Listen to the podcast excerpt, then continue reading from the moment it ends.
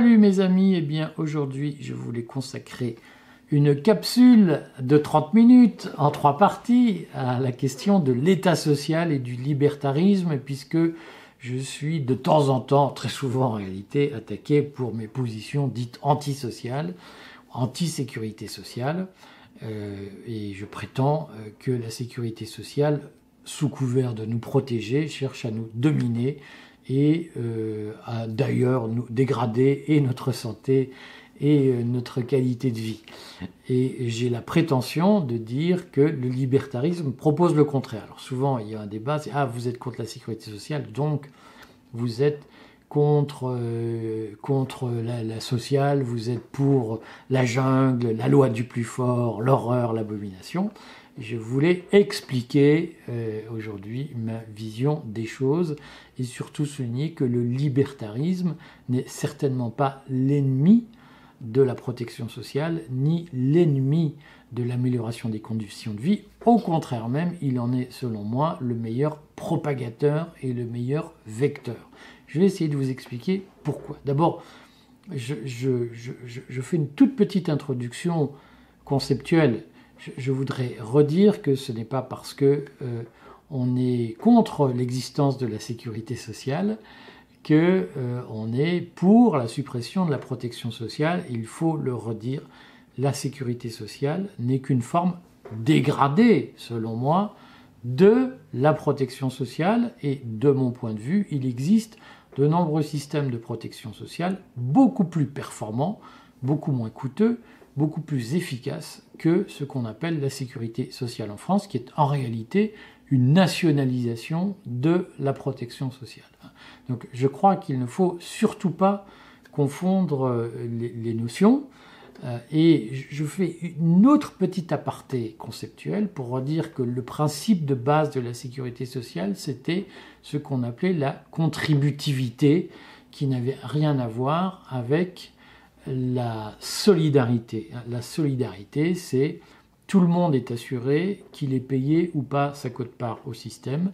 Et la contributivité, c'est l'assurance est réservée aux gens qui payent pour s'assurer. Euh, et progressivement, en France, on a fait une assimilation des deux, c'est-à-dire qu'on a confondu la notion de contributivité de la sécurité sociale avec la notion de solidarité qui fait qu'aujourd'hui, on a un système de sécurité sociale qui est, euh, on ne sait plus trop quoi, mais qui globalement indemnise les gens qui ne payent pas, et, il les indemnise plutôt bien, et n'indemnise pas les gens qui payent, ou alors quand il les indemnise, il les indemnise mal. Et il faut avoir ces notions à l'esprit, puisque on entend un peu tout et n'importe quoi. Et donc moi, je suis, à titre personnel, favorable à un système contributif et je suis favorable à la réduction de la solidarité au strict minimum parce que je trouve inadmissible que des gens profitent d'un système sans payer.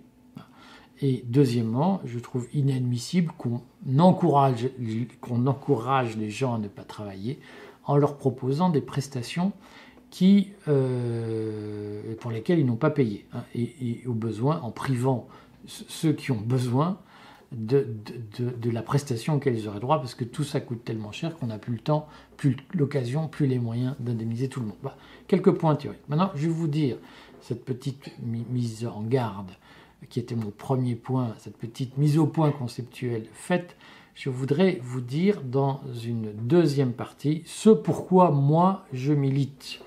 Et ça va être peut-être un peu long parce que contrairement à ce que beaucoup de gens qui ont très peu d'idées sur la solidarité, mais qui en sont des fanatiques, euh, peuvent avoir, euh, peuvent défendre, peuvent imaginer. Je pense que nous, les libertariens, nous pouvons avoir une vision extrêmement large de ce que peut être la protection qu'une société peut apporter à ses membres pour euh, les sécuriser, les tranquilliser, leur mettre le pied à l'étrier dans la vie.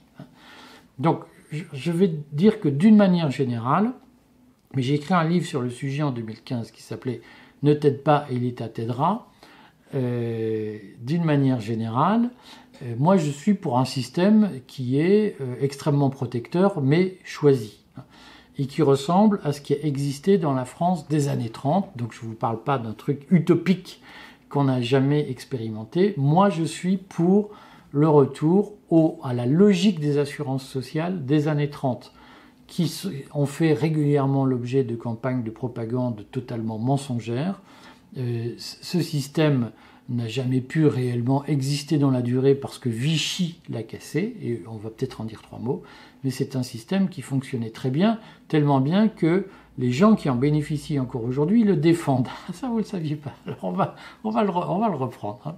Donc pour aller vite, euh, contrairement, il y, a des, films débiles de gauche, la gauche, la gauche euh, vraiment la gauche qui est le plus nulle, qui nous explique que jusqu'en 1945, invention de la sécurité sociale, quel pipotage, jusqu'en 1945, invention de la sécurité sociale, c'était la nuit en France, c'était l'obscurité.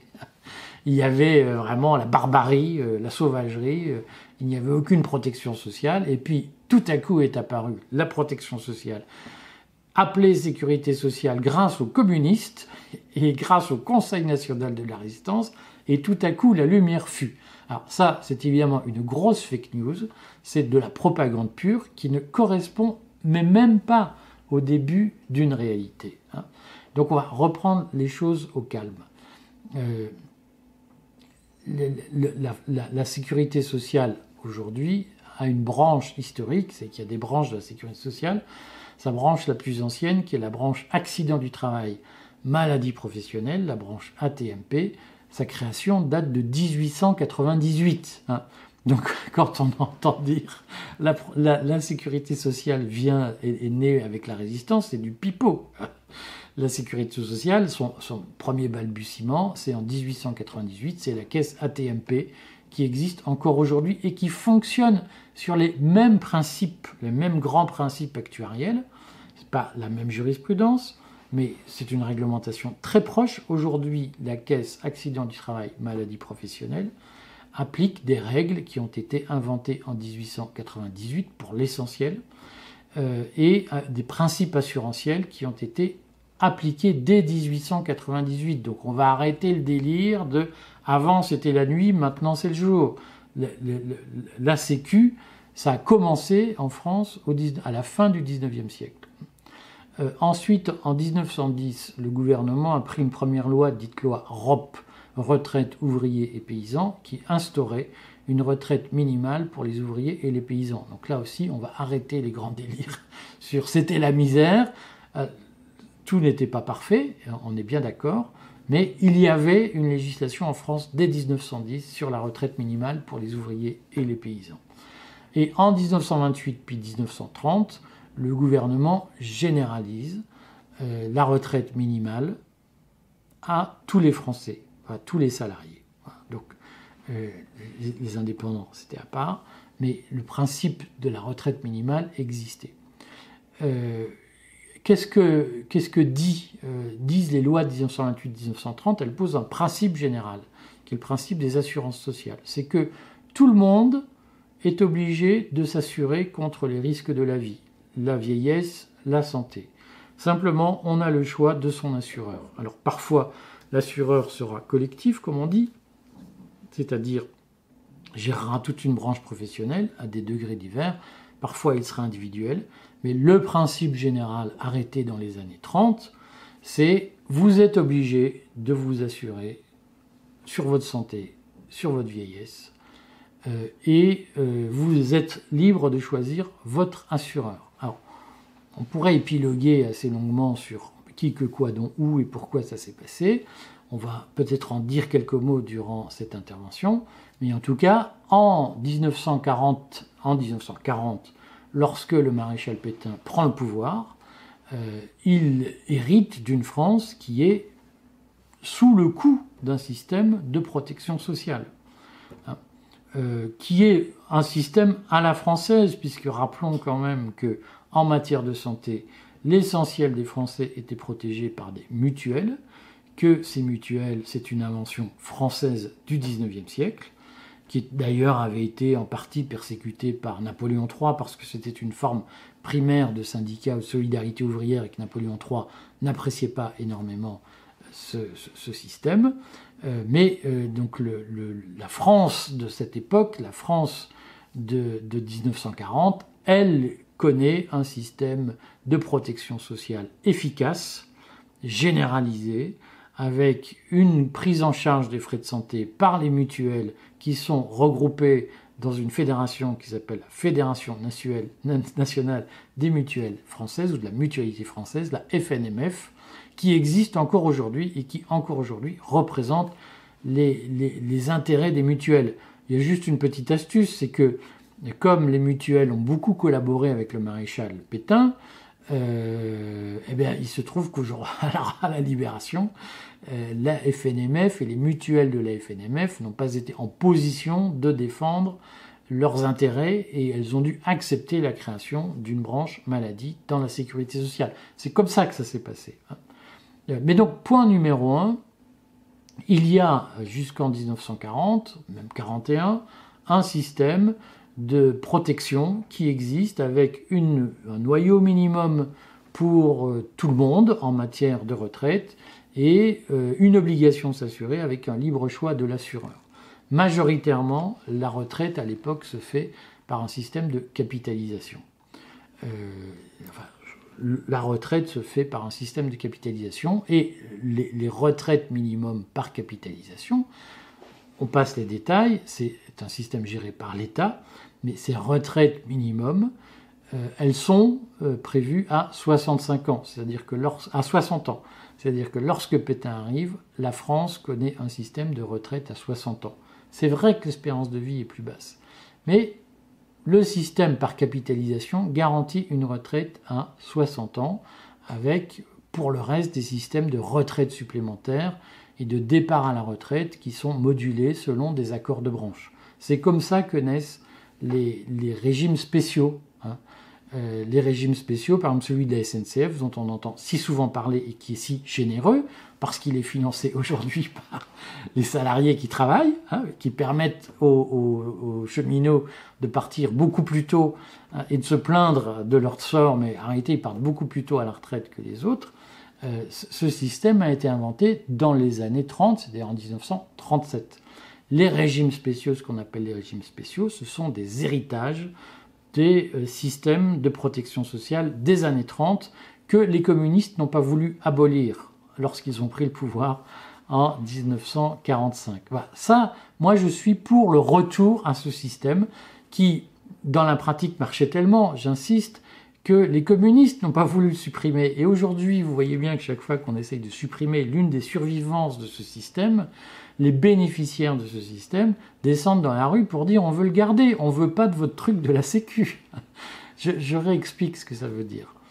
Euh, le système que je prône, c'est le système que défend la CGT cheminot, que défend la, CGT euh, euh, Gaz de France, je ne sais plus comment, la CGT électricité. C'est ce système-là que je défends. C'est le système des années 30 dont ils sont les bénéficiaires, qui était beaucoup plus généreux que le système de sécurité sociale, et qui permettait à des professions de choisir leurs propres règles avec leur propre argent.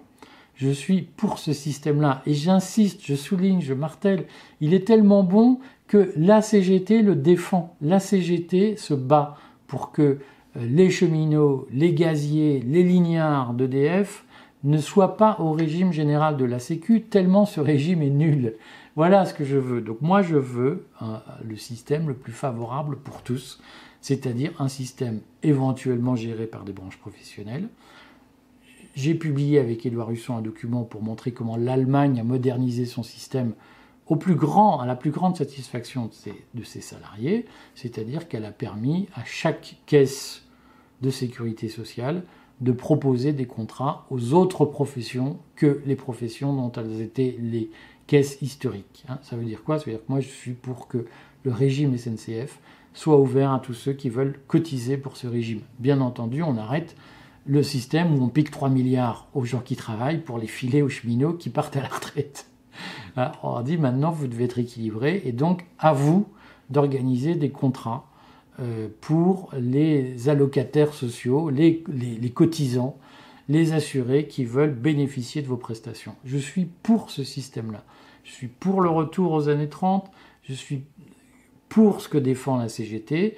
Je considère simplement qu'il faut arrêter de demander aux smicards de chez Peugeot ou euh, de chez Citroën de payer pour les mecs qui partent de la SNCF qui partent à 52 ans.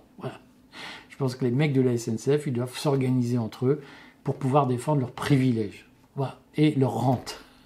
Voilà mon système. parce que je ne comprends pas que euh, certains salariés qui sont payés à 1200, 1500 euros, qui sont cassés par le travail, qui à 60 ans arrivent complètement épuisés, doivent payer pour des mecs qui partent à 52 ans et qui se plaignent et qui régulièrement les prennent en otage le matin euh, en disant nous on fait grève aujourd'hui parce qu'on n'a pas assez de privilèges et donc le mec, le smicard euh, de, chez Peugeot, lui, il va payer pour nous. Je, trouve ça insupportable. je suis pour l'égalité. Je suis tout à fait frappé de voir que plein de gens de gauche nous font des leçons sur la solidarité.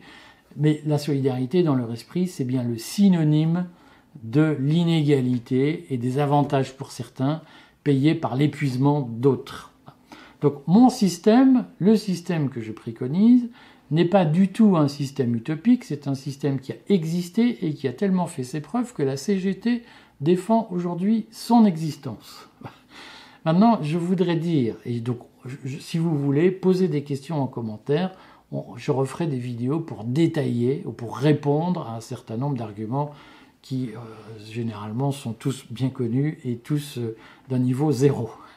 je voudrais maintenant expliquer dans une deuxième partie pourquoi la sécurité sociale telle qu'elle existe en France est dangereuse pour les salariés et pourquoi au lieu de les protéger, elle les épuise.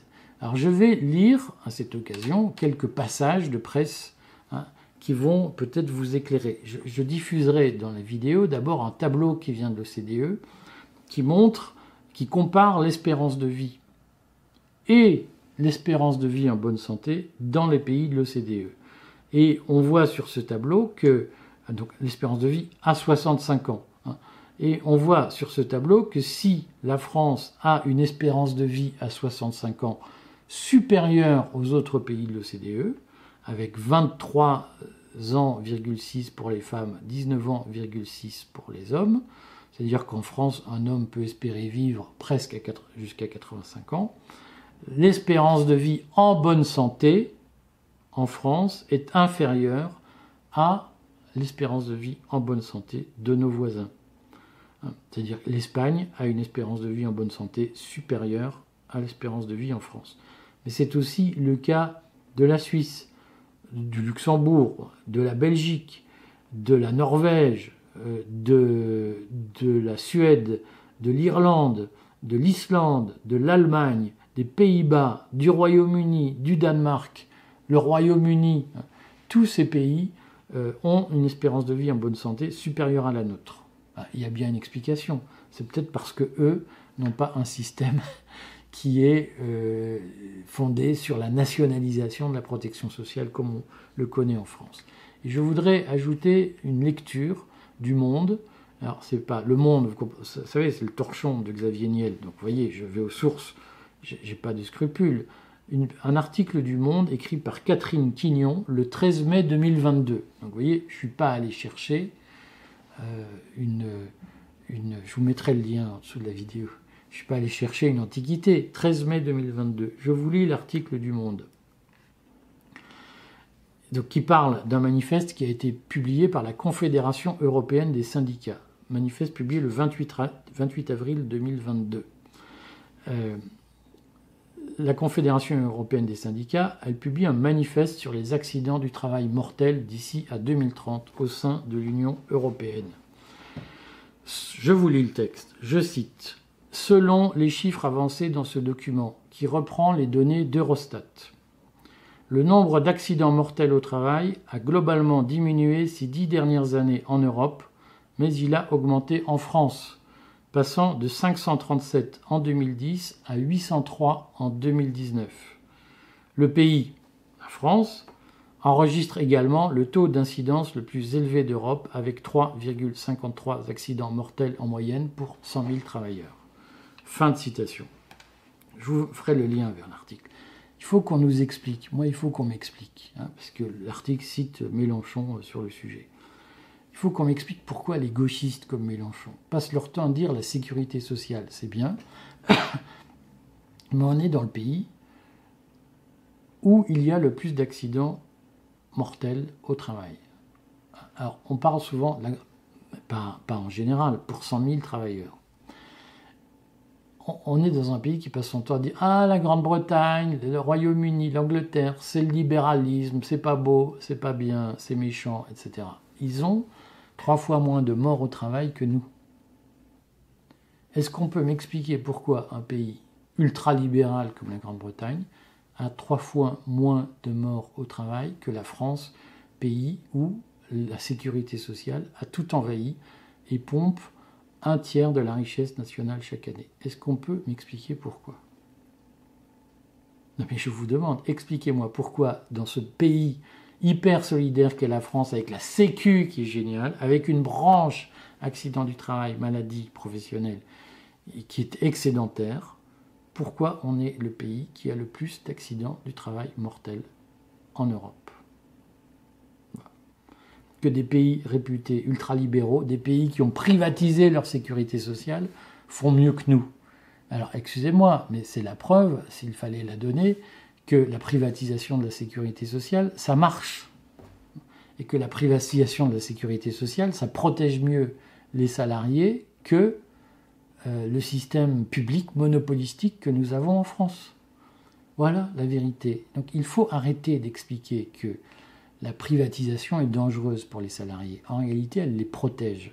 Pourquoi? Parce qu'elle responsabilise beaucoup plus les employeurs. Alors, je donne deux raisons pour lesquelles les accidents du travail mortels en France sont plus importants. La première raison, c'est que les conditions d'indemnisation des salariés sont absolument dégueulasse. C'est-à-dire que vous, si vous mourrez d'un accident du travail, si vous avez un accident du travail qui vous invalide, vous êtes très peu indemnisé en France à cause de la sécurité sociale. Je vous donner un truc, si vous voulez réellement avoir un accident qui vous met dans une chaise roulante, ayez-le. Un jour où vous allez faire du sport plutôt que sur le, chemin du boulot, parce que sur le chemin du boulot, ce sera un accident du travail et vous serez maltraité. Si vous relevez de la des juridictions civiles, vous serez globalement mieux traité, même s'il y a beaucoup de choses à dire sur le sujet. Et donc aujourd'hui, la première raison, c'est que la sécurité sociale, elle maintient un système d'indemnisation des accidents du travail qui est favorable aux employeurs, défavorable aux salariés et qui est extrêmement faible.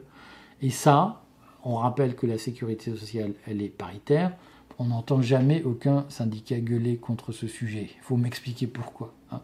La deuxième raison, c'est cette débilité, cette débilité criminelle qu'on appelle le système de pénibilité, pour lequel des syndicats vendus comme la CFDT se battent. La pénibilité, c'est quoi?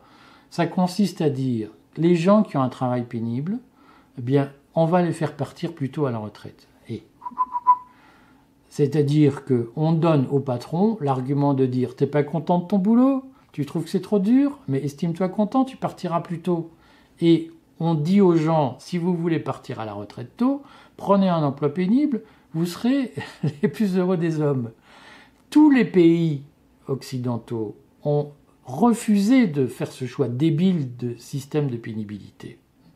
Tous les pays occidentaux ont mis en place un système de prévention de la pénibilité en taxant très lourdement les entreprises qui ne se soucient pas de la santé physique de leurs salariés au travail et notamment de la pénibilité des postes.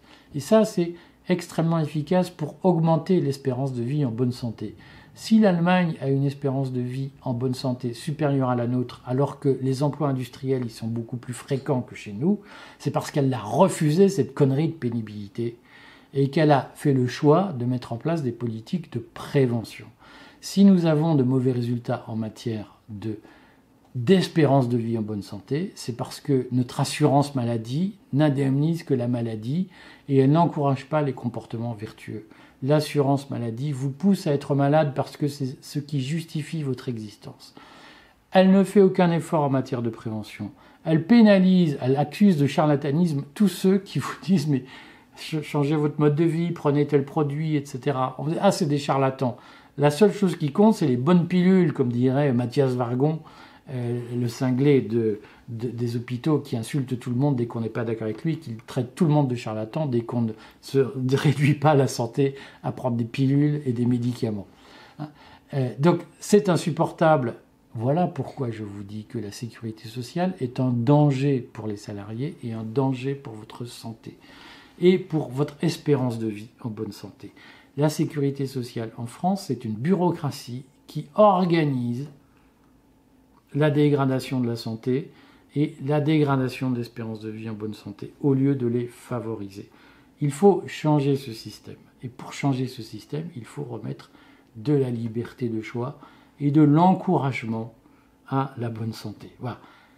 Si vous avez des questions, posez-les en commentaire. Je vous assure, on, va, je, les je les développerai, j'y répondrai. Merci mes amis, et puis à bientôt.